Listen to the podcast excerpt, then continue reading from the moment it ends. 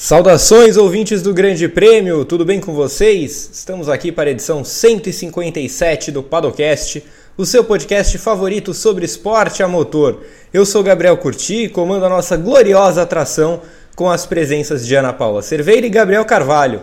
Na produção, Pedro Prado continua no comando com a gente. Espero que todos vocês aí estejam muitíssimo bem. Antes da gente partir para o nosso tema da semana, Mantendo a nossa tradição, um abraço para os amigos da Central 3, os maiores especialistas do país nos podcasts. Ouçam o podcast até o final e aí vocês pulem para o feed dos nossos parceiros. Os podcasts da Central 3 estão nos melhores agregadores de áudio do mercado. E aí você escolhe o que você prefere ouvir e corre para abraço. Tem samba, política, futebol, história. Não percam! Vamos lá então. Pouquíssimo se fala, mas estamos exatamente na metade da temporada 2022 da Fórmula 1.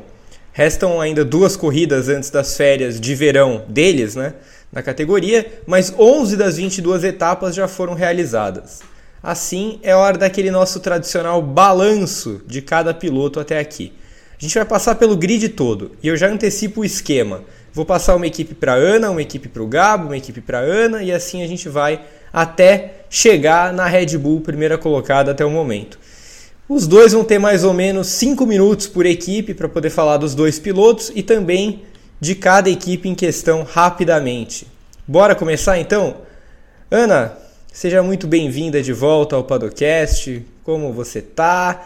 E já começa falando pra gente da nossa Williams, de Albon e do nosso Nicholas Latifi. Oi, Gá, Gabo, Peprá, todos os nossos ouvintes. Eu também estava com muitas saudades aqui do cast. Um prazer voltar já falando dela, né? Da Williams, nossa consagrada Williams.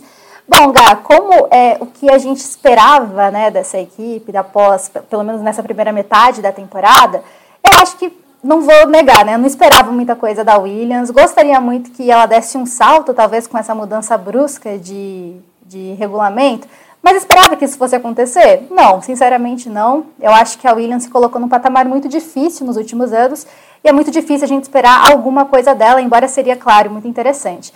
E falando do Nicolas Latifi, é a mesma coisa, a mesma análise que eu tenho da Williams é do Latifi. Eu espero muito pouco do Latifi.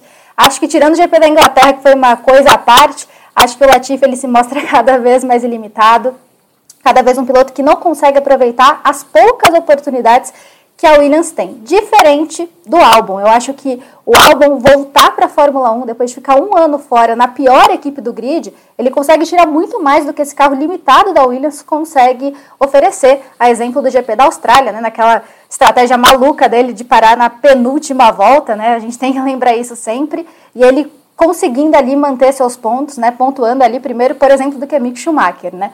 Mas é um piloto que, lógico que em termos de talento, é muito mais talentoso que o Latifi, mas justamente por isso, por voltar numa temporada difícil, de regulamento difícil, onde o carro da Williams ainda é muito difícil, num carro pouco combativo, ele se mostra muito combativo em bons momentos, ele consegue ali defender suas posições com pouco que tem. Eu acho que a gente sabe que na Fórmula 1 o carro faz muita diferença, por mais que a gente é, tenha ali pilotos que façam a diferença, o carro ainda na Fórmula 1 faz muita diferença. E ele voltar em um ano no pior carro do grid, eu acho que a gente tem que enfatizar essa temporada do álbum, que eu acho que ele oferece muito mais do que o carro pode oferecer, e claro, é muito importante para a Williams em 2022. Muito bem. Gabo, bem-vindo de volta também. Como você tá? É, você está doido nessa terça-feira em que a gente grava aqui nosso Padocast. Comece falando da Aston Martin, que prometeu muito de novo e até agora. É, fala Gá, fala Ana, Pedro Prado na produção e todos os nossos Padocasters. Então, eu nunca comprei muito esse discurso de que a Aston Martin ia vir para brigar em qualquer momento, porque sinceramente eu acho impossível que você brigue na Fórmula 1 sendo cliente, né? A não ser que você seja um caso como era a relação Red Bull e Honda, no qual a, a, Red Bull era a equipe principal ali da, da relação. Acho que isso não, é, não, não, tinha muita chance de acontecer. Mas a Aston Martin conseguiu regredir em relação ao ano passado, o que é muito curioso.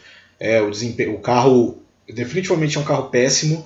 É, consegue alcançar muito pouco na temporada. E, enfim, é aquela coisa, né? O Vettel é um piloto que a gente já sabe que ele já passou dos melhores anos dele, né? Não, não vive necessariamente o auge dele, mas eu acho que ele faz uma temporada minimamente ok, né? Até, por exemplo, ele perdeu duas corridas por causa da Covid, teve que recuperar ritmo e tudo mais. e faz um trabalho digno, né? Não se classifica muito bem, mas vez ou outra consegue se recuperar, salvar alguns bons pontos. É claro que assim, não é isso que a gente espera do Vettel, a gente espera muito mais de um piloto que tem a bagagem de, de conquistas que ele tem, mas acho que ele faz um trabalho razoável assim com, com Aston Martin, nada que mereça muitos elogios, mas minimamente razoável. E o Lance Stroll já é complicado, né? É um piloto que assim, ele é extremamente mediano e é um cara que ele tem é, muitas dificuldades de extrair coisas de carros que são é, medianos para ruins, né? Então, por exemplo, é, o Stroll foi muito elogiado naquele ano que da Racing Point de 2020, né? Que ele fez pole, foi pro pódio algumas vezes, tal, beleza, assim, mérito dele, mas é, ele sabia se comportar muito bem com um carro que também era muito bom. A partir do momento que ele encara carros ruins é, a gente vê que o, ele não consegue extrair o máximo de potencial, ele tem também desempenhos medianos para ruins.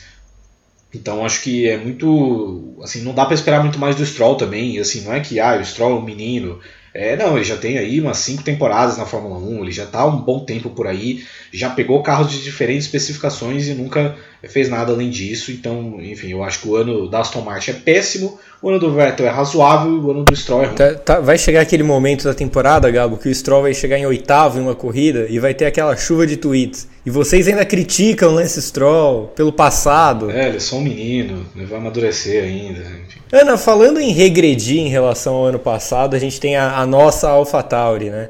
Gente tem Evelyn Guimarães é muito fã de, da AlphaTauri, ela sempre gosta muito de exaltar essa equipe. Mas Ana, assim como eu, você é uma defensora de Pierre Gasly. Só que esse ano está especialmente difícil para ele. É, quebras e erros da equipe, enfim, o carro muito ruim. Queria que você fizesse a análise do Gasly, da AlphaTauri e, claro, do nosso Yukasu Tsunoda. Pois é, Gai, eu sou mundinho Gasly também, mas esse ano está complicado, né? Por mais que pareça repetitivo, eu acho que a gente precisa falar, antes de tudo, do carro da AlphaTauri. É um carro muito complicado. A AlphaTauri ela não se acertou nesse regulamento, pelo menos a meu ver. É, parece que nem tanto nas retas, mas aerodinamicamente o carro ele é muito ruim. Além dos erros da equipe, que eu acho que fizeram esse início de temporada do Gasly ser pior do que poderia ser, né? Eu acho que o Gasly ele foi vítima de muito azar também desses erros. Não dá, lógico, para eximir ele de toda a culpa. Eu acho que é, em relação a 2021, talvez ele não esteja tão bem adaptado, até pelo carro ser muito ruim. E eu coloco o carro como grande, a grande, a grande culpa, digamos assim. Eu acho que o Gasly, ele é um cara que ele está num espaço muito limitado nesse momento, justamente por até onde o carro consegue alcançar ou atingir algum outro nível nesse momento da temporada. E falando do Tsunoda, até a diferença entre o Gasly e o Tsunoda não é tão grande, eu acho muito por conta do carro. Eu acho que se não fosse isso, o Gasly poderia mostrar outros, outros resultados, ter outros melhores momentos, e por isso a diferença é pequena. O Tsunoda segue fazendo algumas barberagens, vídeo GP da Áustria, né, etapa mais recente. Acho que ele teve alguns momentos positivos, como o GP da Emília-Romanha, por exemplo. É, é o filho problemático da Red Bull, segundo o nosso consultor, nosso querido consultor Helmut Marko. É, mas é um cara que é, o Gasly, em termos de talento, é muito mais talentoso, até pela experiência e por termos de talento, né, mesmo. É, mas essa diferença não está muito grande, apenas de quatro pontos no Mundial de Pilotos, justamente, eu acho, pelo carro da AlphaTauri isso é muito difícil. Assim como Evelyn Guimarães, a AlphaTauri também me irrita quando eu acho que vai, não vai. E é um carro que ainda depende muito do circuito. Né? É um carro que, por exemplo, no GP do Azerbaijão foi bem, mas chegou em Mônaco e foi um desastre. Então, essa instabilidade da AlphaTauri eu acho que prejudica muito o Tsunoda, sobretudo o Gasly, pelo menos nessas primeiras 11 etapas de 2022. Ana, eu não te perguntei sobre a Williams, mas é, é o fim da linha para o Latifi? É que assim, o aporte financeiro do Latifi é muito grande, né? Mas eu acho que se não for o fim da linha está próximo do fim. Eu acho que o Latifi ele já está muito tempo na Williams, ele está ocupando ali um espaço que pode ser alcançado por outros pilotos mais talentosos que podem mostrar mais, mas esse aporte financeiro ainda faz muita diferença na Fórmula 1, infelizmente. Então eu já emendo. É o fim da linha para o Tsunoda? O Tsunoda eu acho que está numa posição mais difícil, Gá.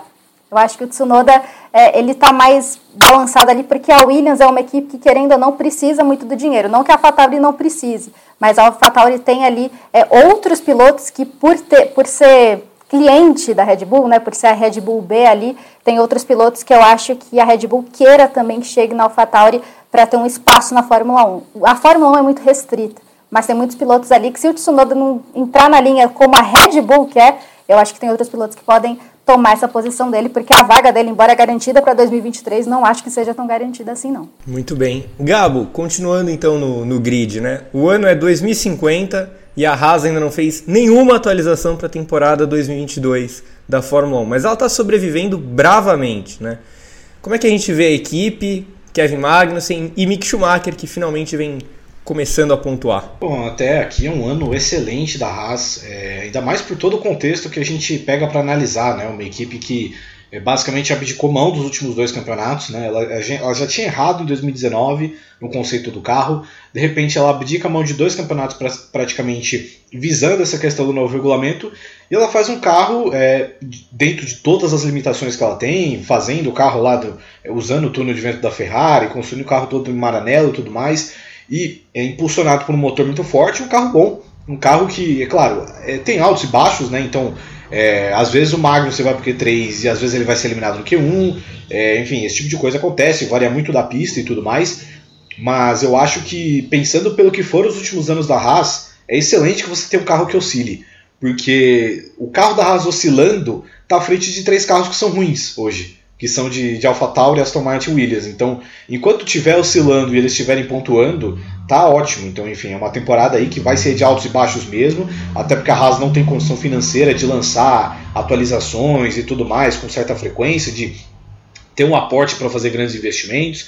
Vai encarar agora uma disputa judicial com o Nikita Mazepin. Eu acho que eles vão ganhar, né? Assim, eu falando do, do ápice do, do, meu conhecimento jurídico, eu acho que por toda a questão da Rússia e tudo mais, acho que a galera vai pesar contra o Mazepin nessa, então eu não acho que ele vai ganhar. Mas enfim, de qualquer forma, é um ano excelente da Haas por tudo que eles estão vivendo e por terem acertado a mão lá no conceito do carro e que talvez esse conceito seja o bom o suficiente para colocarem eles na sétima posição e quem sabe dando até para sonhar um pouco mais, né? Vai depender, é claro, é, da dupla de pilotos do que, que eles vão conseguir fazer nas próximas oportunidades. É, o Mick Schumacher é um cara, é, enfim, que é, a gente, é, é, óbvio, ele mereceu todas as críticas que ele recebeu até aqui. Né? Eu não acho que é, só por influência de nome, eu acho que ele fez por merecer estar na Fórmula 1, por tudo que ele fez nas categorias de base. Mas a realidade é que o Mick Schumacher está tendo que estrear na Fórmula 1 de novo porque ele vai ter que andar num carro, ele tá tendo que andar num carro de verdade, ele tá tendo que andar com um companheiro de equipe que não vai ficar boicotando ele o tempo inteiro. Então é basicamente um reaprendizado das coisas, entendeu? O Magnussen não jogou o Schumacher no muro em nenhum momento de 2022, o que é uma grande novidade para ele. Então ele tá tendo que aprender, é claro. É, ainda bate bastante, ainda comete muitos erros, mas acho que está é, tá começando a melhorar tanto o desempenho dele em classificação quanto de corrida, tanto que já somou é, alguns pontos aí e está à frente de, enfim, já está à frente do Tsunoda, está à frente do Ju, daqui a pouco vai passar o Vettel, então enfim, ele está é, muito bem, está começando a se encontrar e eu acho que o potencial do Mick Schumacher é legal. Não acho que ele vai ser um, um campeão do mundo ou coisa assim, mas acho que é um piloto bom o suficiente para estar na Fórmula 1. Acho que ele vai desenvolver melhor esse potencial.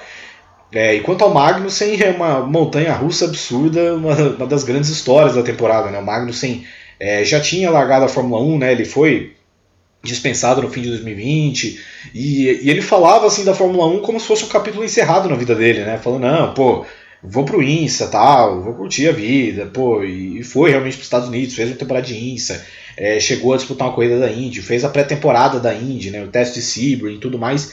De repente, faltando 10 dias para a temporada começar, surge a oportunidade dele correr é, no lugar do Mazepin, ele topa, porque ele não é maluco, e enfim, ele faz uma temporada excelente, né? Pra, já, lá na primeira corrida já meteu um quinto lugar, é claro que assim, não vai acontecer todo dia, mas constantemente está ali dentro dos pontos, quando não sofre com a confiabilidade também vai muito bem, e uma boa, né, para calar muitas críticas que recebeu, né, quando o Magnussen eh, foi anunciado foi uma loucura, foi insanidade, que absurdo, por que, que não escolheu o Pietro, que o empresário do Magnussen é o Alan Jesus, e não sei o que, e tudo aquilo, enfim, o cara tá aí provando o valor dele na Fórmula 1, é, enfim, eu, eu, realmente, assim, eu não acho que vai dar para terminar no top 10, mas acho ele ficando à frente do Gasly, do Ricardo, já mostra é, que é um piloto que está tendo o reconhecimento que ele merece.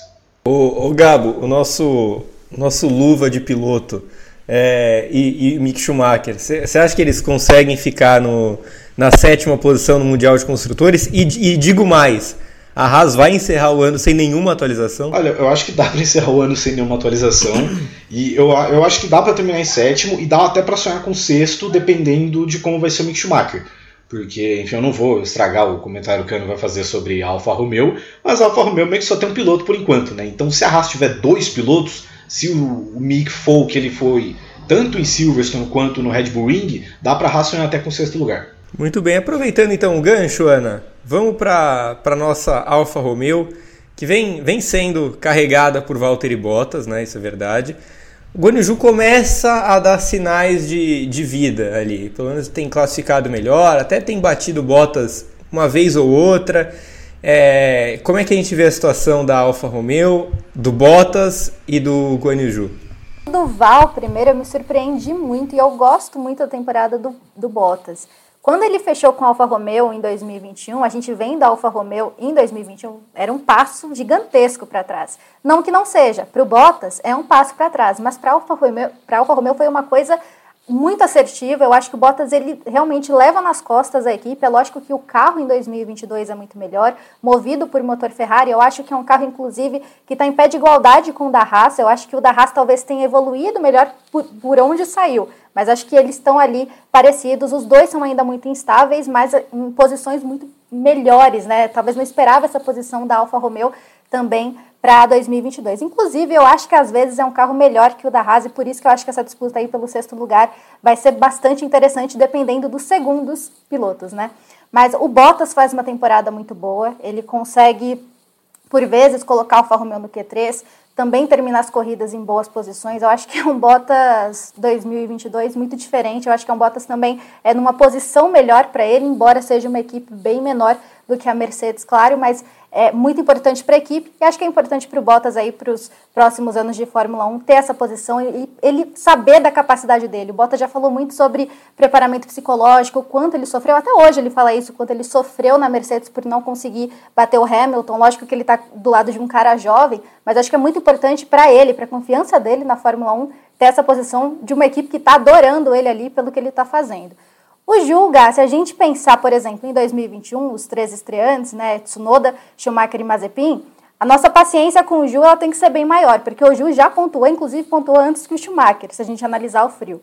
E o Ju, querendo ou não, ele faz alguns erros, mas a gente fala, pensa, né? É estreante. A gente se acostuma a ver o Ju ali atrás do grid, do nada ele larga, sei lá, de 14, de 14 e daí para em 18. O que aconteceu com o Ju? Mas a gente pensa, é estreante. Mas eu acho que o Gil, ele ainda tem, como você disse, ele está começando a dar sinais de vida, ele está, às vezes, ali se classificando melhor, ou mesmo é, terminando as corridas em melhores posições. Eu acho que o Gil, a gente precisa de um pouco mais de paciência para ele, se a gente pensar nos estreantes que a gente teve em 2021, eu acho que ele faz até mais do que a gente viu no ano passado. Lógico que é um ano completamente diferente, a gente vê o Schumacher aí já melhorando bastante, o Tsunoda melhorando também, mas eu acho que essa paciência com o Gil é um pouquinho maior justamente pelo cenário que ele, ele se encontra nesse momento como estreante de 2022.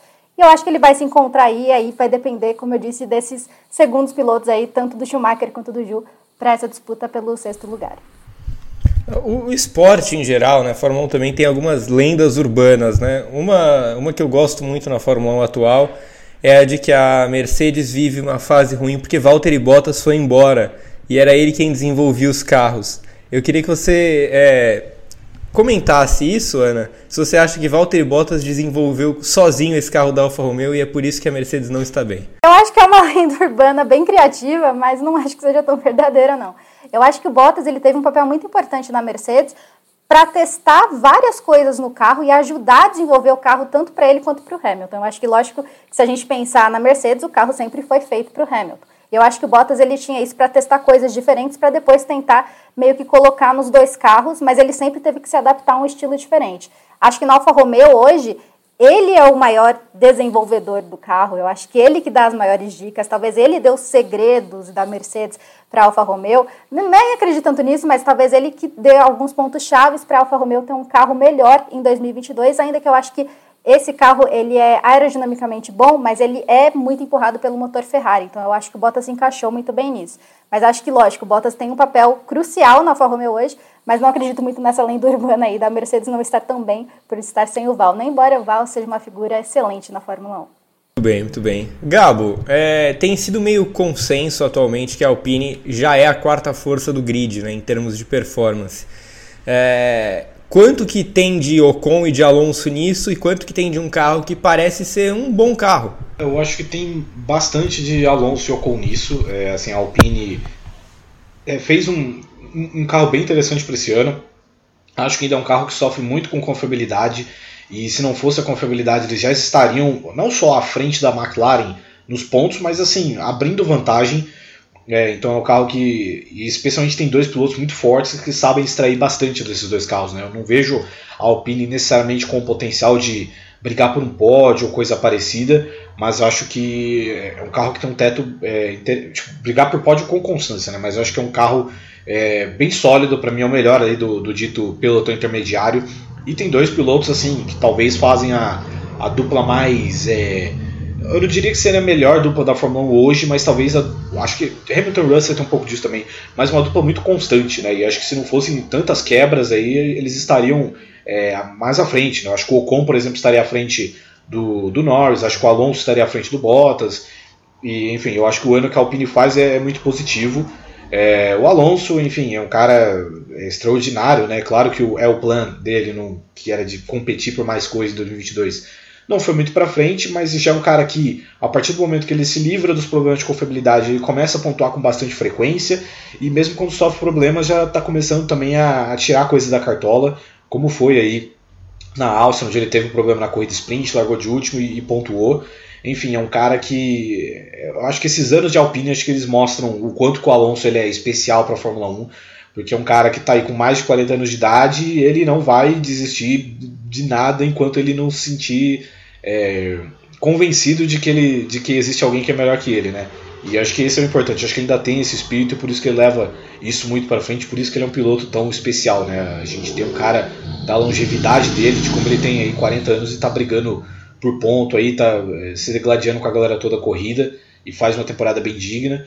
E o Ocon, acho que ele vive o melhor momento dele na Fórmula 1 hoje. Acho melhor até do que quando ele venceu corrida, é, também pontuando com bastante frequência, só não, não fica no, no, top 7 ali quando tem um problema de confiabilidade ou qualquer outra coisa que atrapalhe.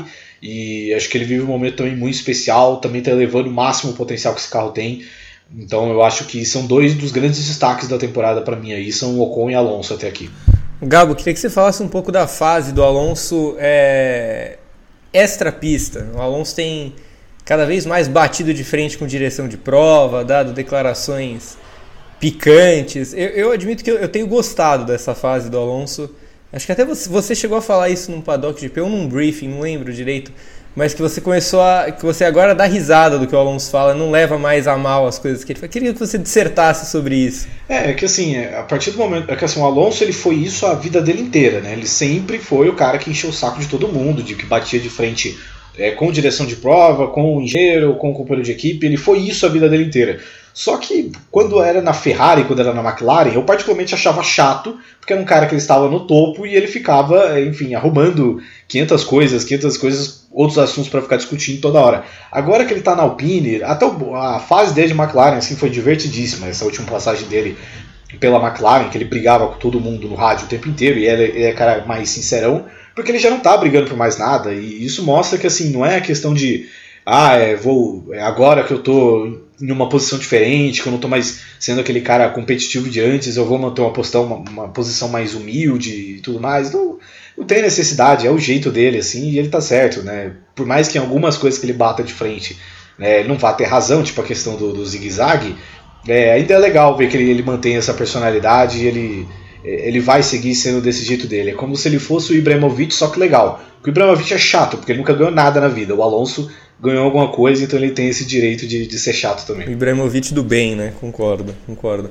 E, e, tô bastante ansioso para quando o Alonso se aposentar, ele criar a Fórmula 1 Slalom, que vai ser permitida. A, inclusive, vai ser, eles vão estimular os pilotos a irem coletando bandeirinhas assim no zigue-zague. Acho que é, é uma categoria promissora. Ô, ô, Ana, sabe aquela história da aquele, aquele dito popular, né, da vaca em cima da árvore, né? Ninguém sabe como é que ela chegou lá em cima, mas todo mundo diz que uma hora ela vai cair. A McLaren na quarta posição parece um pouco isso, né? Porque não é um carro horrível, mas não é também um carro bom. Assim, a Alpine é claramente melhor, talvez a Alfa Romeo seja, enfim. Vou deixar para você dissertar sobre. Mas muito dessa quarta colocação parcial se deve ao Lando Norris, né? Para não dizer uns 90%. Então pode tomar seu tempo aí que você quiser para falar de Norris, de McLaren e principalmente de Daniel Ricardo. Então, a McLaren também me irrita, Gá. É, a McLaren, ela teve muitos problemas no início da temporada. É, os, as primeiras duas etapas da Fórmula 1 foram terríveis para a McLaren, tanto que a gente já falava, ixi, McLaren em 2022, não sei o que vai acontecer. E foi como você falou, né? Também não sei como ela está na quarta posição nesse momento. Ela tem um carro que para mim é razoável, eu acho que o da Alpine é muito melhor, o pacote que a Alpine oferece é muito melhor e claro que a dupla de pilotos para mim ainda faz muito a diferença. É por isso que o é, a equipe, né, McLaren, é carregada ainda por Lando Norris, ainda que o Norris não esteja na posição que estava em 2021. O Norris, nesse momento na temporada em 2021, estava ali no top 3. Lógico que é um ano muito diferente, né? O carro faz muita diferença, mas o Norris também não está naquele mesmo, naquele mesmo patamar que ele estava em 2021. Ainda assim, o Norris está 47 pontos à frente de Daniel Ricciardo no Mundial de Pilotos. Se a gente pensar, eu até separei aqui, é, em 11 corridas, o Norris pontuou 8. O Ricardo pontuou duas vezes em 11 corridas. E não é um carro que classifica bem também. A diferença em classificações, o Norris passou para o Q3 cinco vezes de 11 corridas, o Ricardo quatro vezes de 11 corridas. Mas o Norris ele consegue uma recuperação muito melhor que o Ricardo. Então, por mais que o Norris não esteja na mesma posição que ele estava em 2021, ainda é um piloto que é muito melhor que seu companheiro de equipe e que a McLaren tem que agradecer por ter ele na equipe, porque ele realmente consegue ali pelo menos uma constância nos pontos que faz a McLaren terminar ali na quarta posição do Mundial de Construtores. Acho que isso também acontece porque a Alpine teve muitos outros problemas de confiabilidade. Não fossem os problemas com Alonso, principalmente lá no início da temporada, acho que a Alpine estaria à frente ali, tentando alcançar a Mercedes, mas enfim, né, tá nesse limbo aí, nesse momento a McLaren, que é até não compreensível. Agora, o Daniel Ricardo, esse eu não consigo entender de jeito nenhum. Eu sigo dizendo que a McLaren é a equipe mais paciente de 2022. É um cara que, para mim, a cada GP confirma que não vai continuar na equipe, por mais que ele diga que sim, por mais que ele diga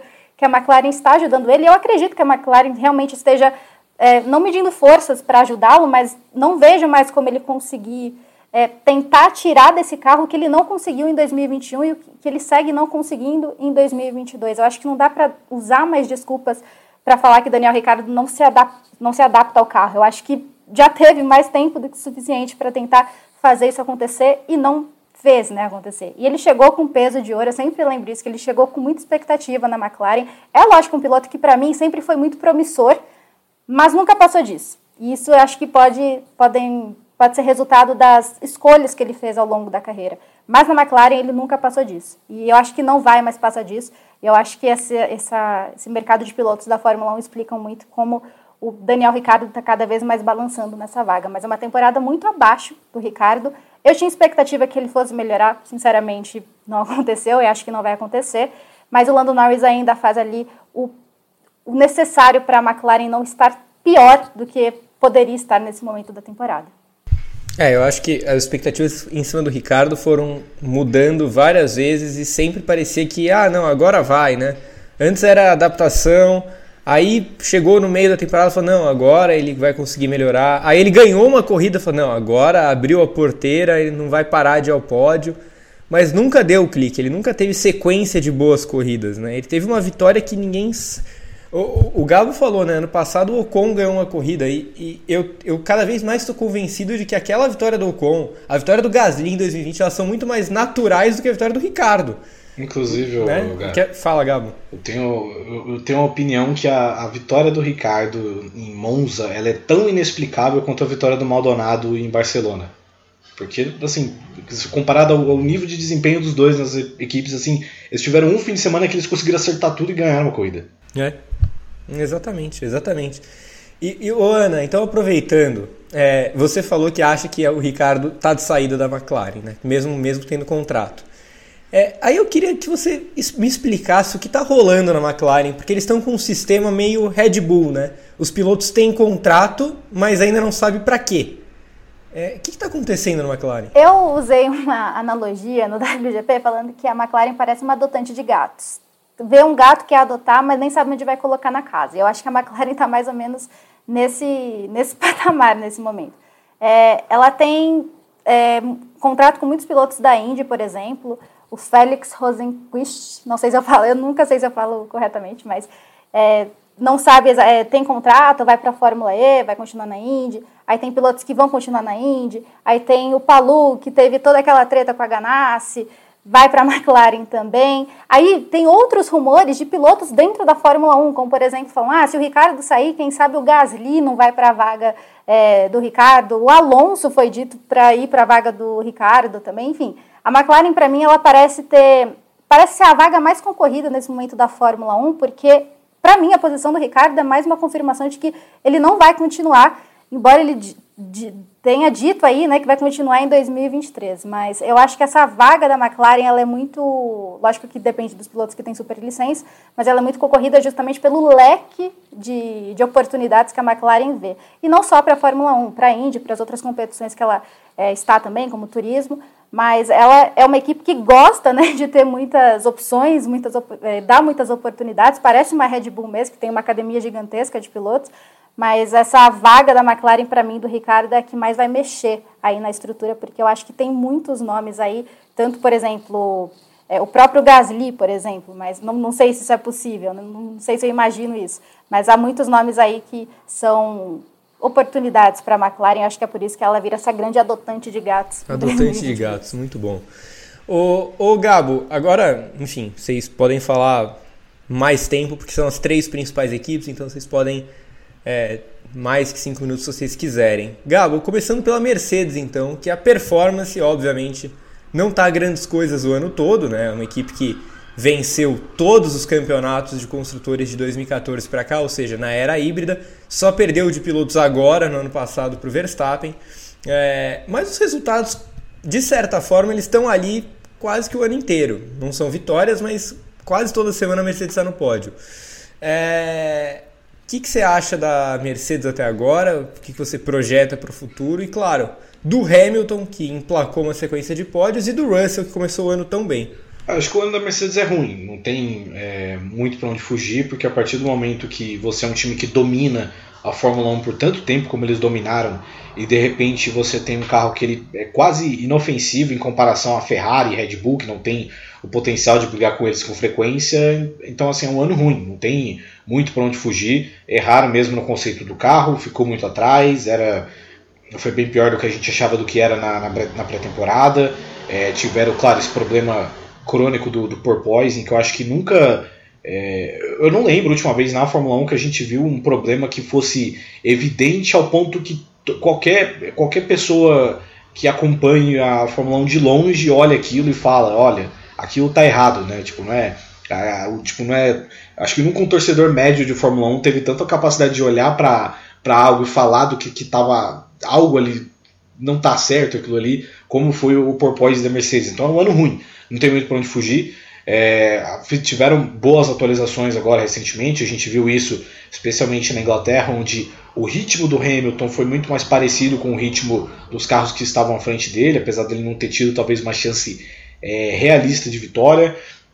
É, vão ter uma segunda metade de ano bem interessante aí, é, com algumas decisões cruciais, né? Porque tem a questão de você, quem sabe, vencer uma corrida, né? Que assim, às vezes você tem que equilibrar, né? Porque pô, a gente, a gente vai fazer esse investimento grande em uma atualização simplesmente para a gente vencer uma corrida, é, para a gente, talvez não compense, mas talvez tenha aquela coisa, pô, mas você ganhar uma corrida é uma questão de você manter a sua moral em cima, né, de você seguir vencendo, você não se desacostumar a vencer, que é um negócio que é muito importante. A gente tem a Ferrari, por exemplo, que é uma equipe que é, desacostumou a vencer e não parece que vai voltar tão cedo. Então é importante isso, é, para a Mercedes seguir vencendo, para o Hamilton seguir vencendo. O Hamilton é um cara que ele foi vencedor a vida inteira, nunca o Hamilton ficou tanto tempo sem vencer como ele está agora.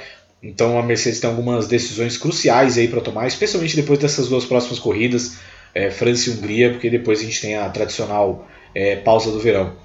É, sobre os pilotos, é, o Hamilton é um cara que teve um início de temporada ruim, né, e assim, não, não adianta, porque assim, obviamente a galera vai desenhar 500 desculpas, ah, mas é o porpoise, ah, é largado, não sei o que, cara, foi ruim, tá ligado? Não, não condiz com a carreira, não condiz com o piloto que é o Lewis Hamilton. O começo dele foi ruim, mas ao longo do tempo parece que ele tem se entendido melhor com o carro, é, tem classificado à frente do Russell, que era um negócio que ele não estava fazendo antes.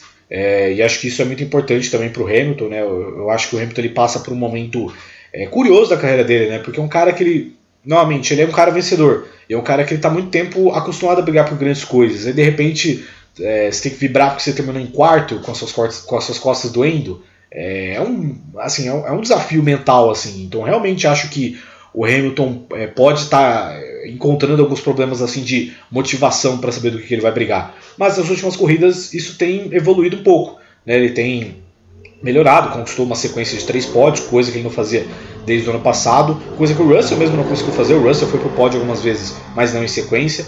Então acho que o Hamilton tá, teve um começo ruim, mas está recuperando a moral dele ao longo do ano e pilotando no nível que a gente sempre espera dele. É, o Russell eu acho que é uma grata surpresa. É, assim, por mais que ele fosse um piloto muito bom desde o começo, acho que a gente não achava que ele ia chegar na Mercedes chutando a porta e metendo o top 5 toda a corrida e subindo para o pódio aqui de vez em quando. É, a, única, a única corrida que ele não foi para o top 5 foi justamente do acidente do, do Ju na largada.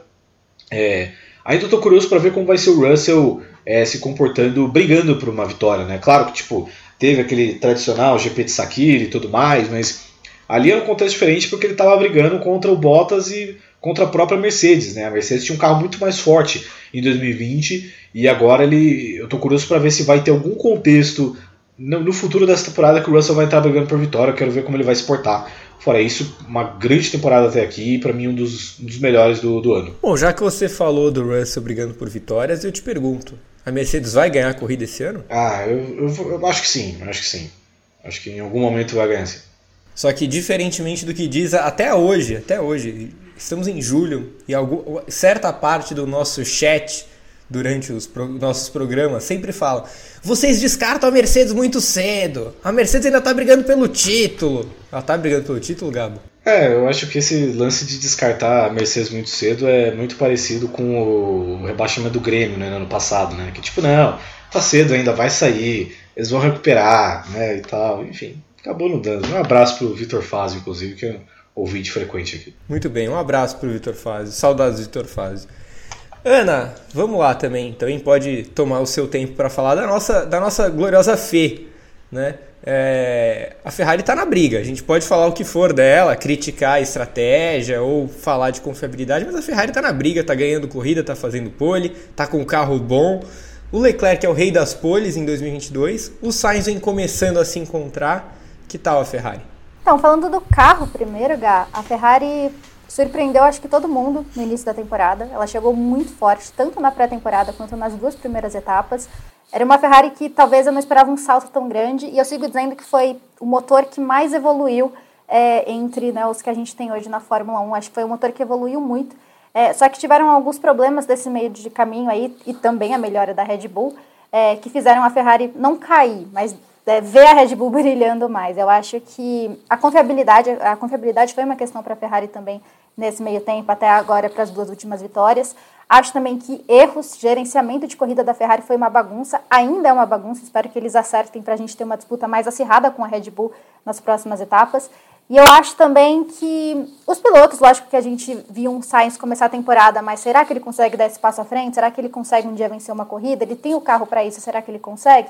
E o Leclerc ele foi vítima de muito azar da Ferrari, né? Teve erro também, mas foi mais vítima de, de coisas erradas ali da equipe do que propriamente por ele mesmo. Ainda assim, é um carro que hoje, pelo menos o carro que saiu do GP da Áustria, está em pé de igualdade com o da Red Bull. Eu acho que a gente teve essas, essas duas etapas na temporada em 11 corridas.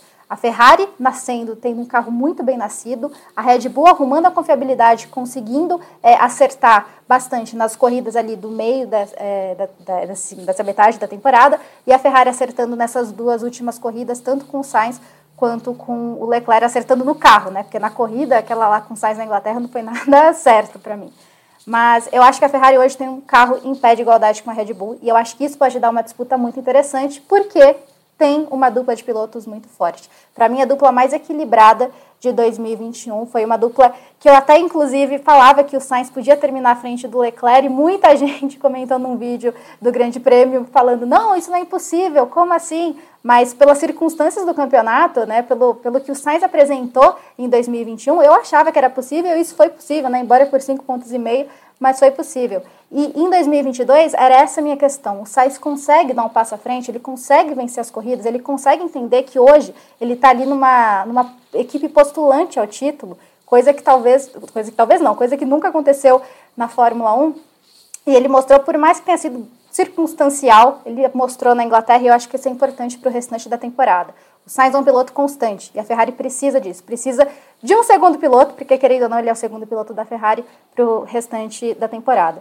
Falando do Leclerc, sigo dizendo, acho que em todo podcast aqui eu falo, mas é o cara que está ali para disputar com o Verstappen, é o cara preparado para disputar com o Verstappen. O cara, sei lá, conseguiu quatro, cinco poles seguidas, não conseguiu vencer por problemas da equipe, por problemas de confiabilidade. Aquele GP de Mônaco, para mim, é o maior exemplo de como tudo deu errado para o Leclerc ali é, por culpa da própria Ferrari. Então eu acho que se a Ferrari acertar com o Leclerc, decidir ali é, ter um gerenciamento de corridas mais concreto, é o cara que está ali para disputar o título com o Max Verstappen. É um cara muito capaz disso, é o cara que sabe disputar com o Verstappen, é o cara que é o melhor classificador do grid para mim e é o cara que se tiver o ritmo que teve no GP da Áustria, com atualizações do carro da Ferrari e com ele ali, né, tendo esse pacote todo, é o cara que vai conseguir disputar da Red Bull e eu estou torcendo muito para isso, para que esse campeonato fique mais acirrado e não tão Red Bull como teve um momento ali que eu falei a Red Bull vai nadar de braçado. Ana, então vamos lá. É... O Sainz já foi oficializado como segundo piloto na sua visão? É, por mais que digam que a Ferrari diga que não, né, que isso seria decidido um pouquinho mais para frente,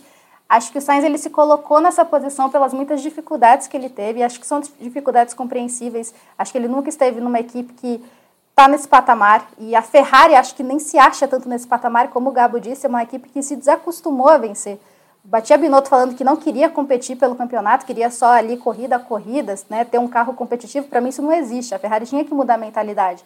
Eu acho que por mais que a mentalidade do Sainz possa mudar depois do GP da Inglaterra, né, onde ele venceu, Querendo ou não, eu acho que o Leclerc é muito mais preparado, é mais talentoso nesse momento para conseguir disputar com o Verstappen. Ele tem o que o Sainz ainda não tem, quer ser um pouco mais ousado, quer ser um pouco mais confiante, eu até diria, para ter essa posição de primeiro piloto, né? Resta saber se a Ferrari vai priorizar um ou outro. Né? Pra, antes da gente passar para o Gabo falar da Red Bull, então, é... você falou que o Leclerc tem mais condições do que o Sainz para bater de frente com o Verstappen. Concordo, acho que qualquer um que esteja acompanhando a temporada é, também analisa dessa forma. Mas o Leclerc tem condições para bater o Verstappen? Essa é uma pergunta complicada, capciosa.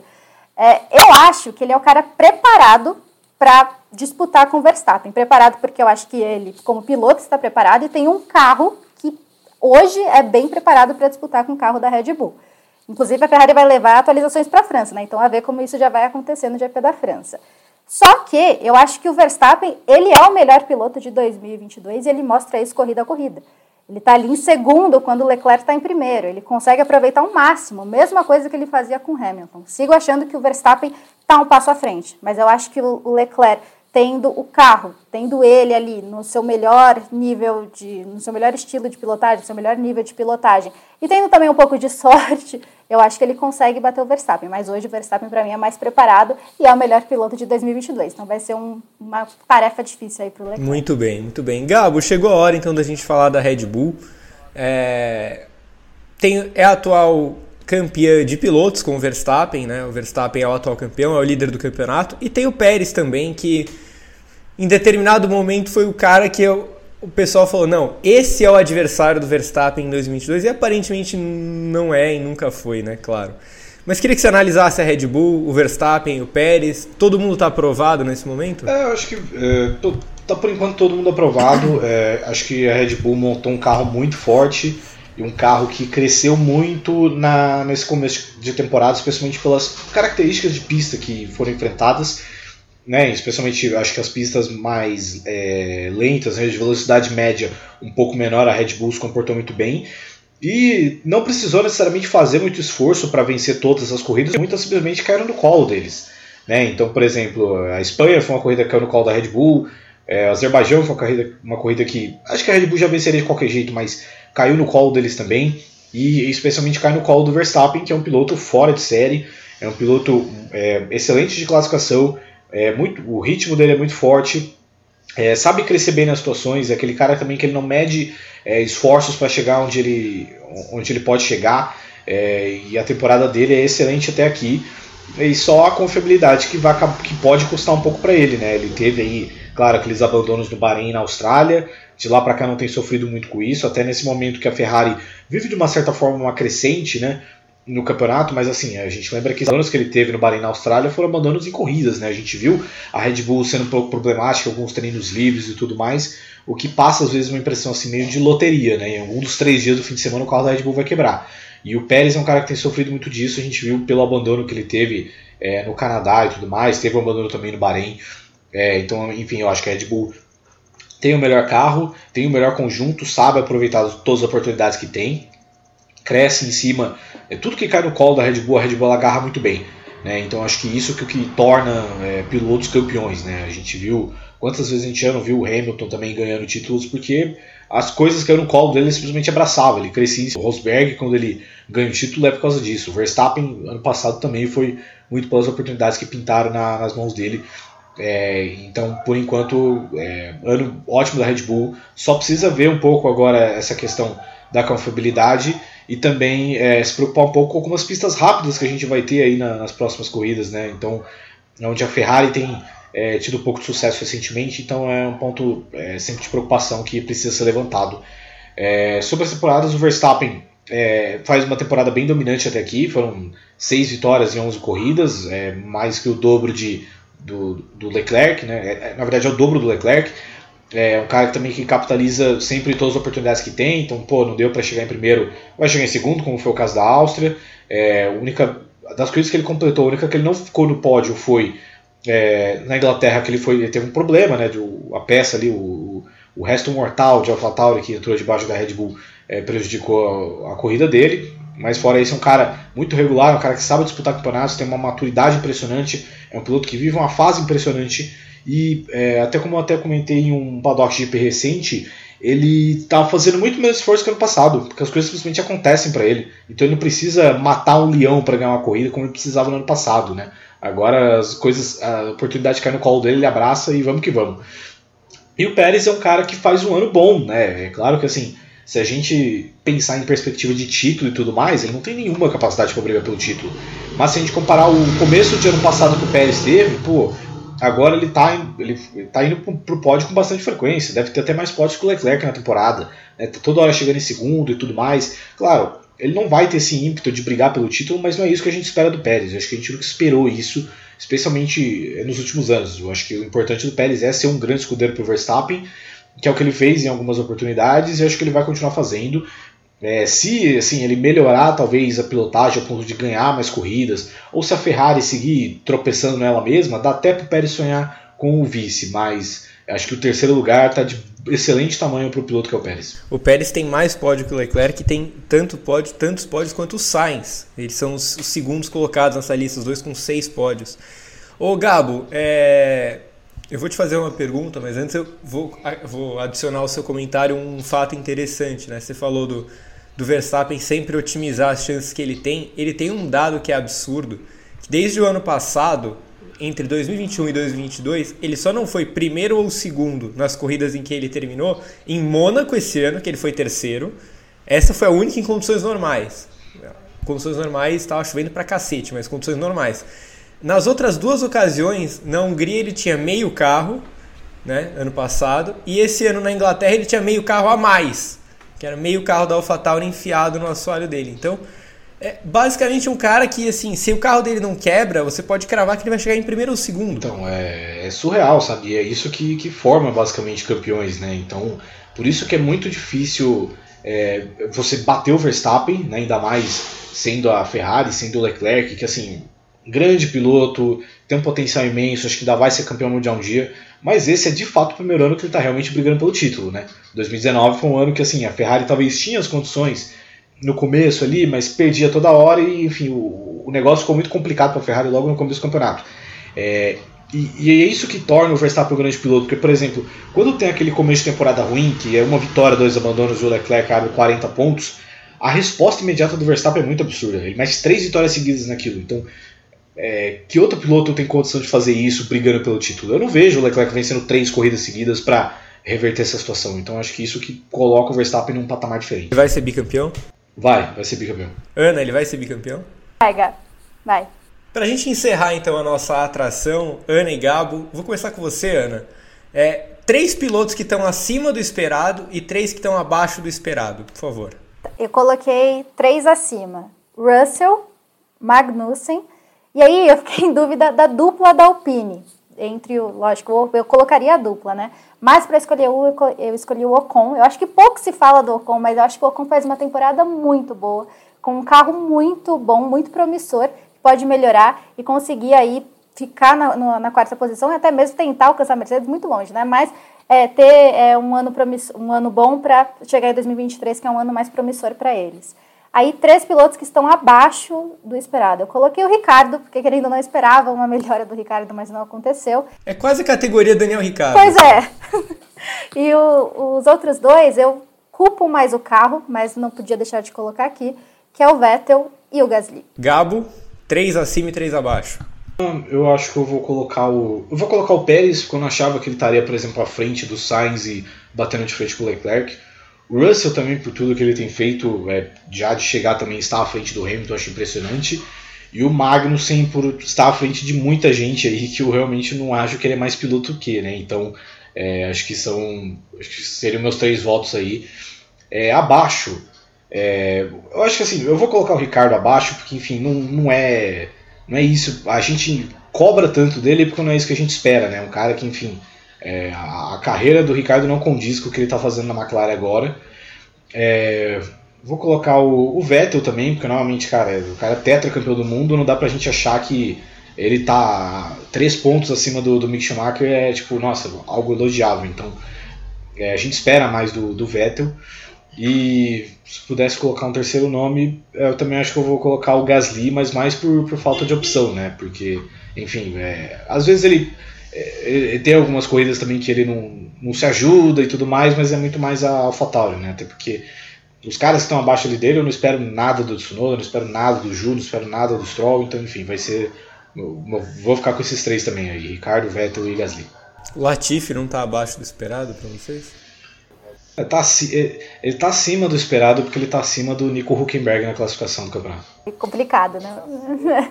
Pouco se fala, pouco se fala disso, verdade. Muito bem. Fórmula 1 volta então com tudo neste final de semana com o GP da França. Provavelmente o último GP da França em Paulo Ricardo. Vai deixar muitas saudades. É, o é a penúltima corrida antes das férias de verão da categoria. A gente sempre fala férias de verão porque é a fase que a Fórmula 1 está na Europa, tá, gente? A gente sabe que a gente, aqui no Brasil a gente está no inverno, mas lá é o verão deles. É, como sempre, confiram o noticiário do Grande Prêmio e também a GPTV, onde a programação de vídeo continua imparável. No seu agregador favorito de podcast, os principais programas do Grande Prêmio vão pintar por lá. Como é fim de semana de Fórmula 1, tem várias edições do briefing, sexta, sábado e aí antes e depois da corrida no domingo. No GP2, nosso segundo canal no YouTube, as análises em vídeo continuam por lá. Agradeço demais a Ana, ao Gabo, ao Pedro Prado, aos amigos da Central 3, Gil e a mim. Um grande beijo para todos vocês e até mais. Tchau.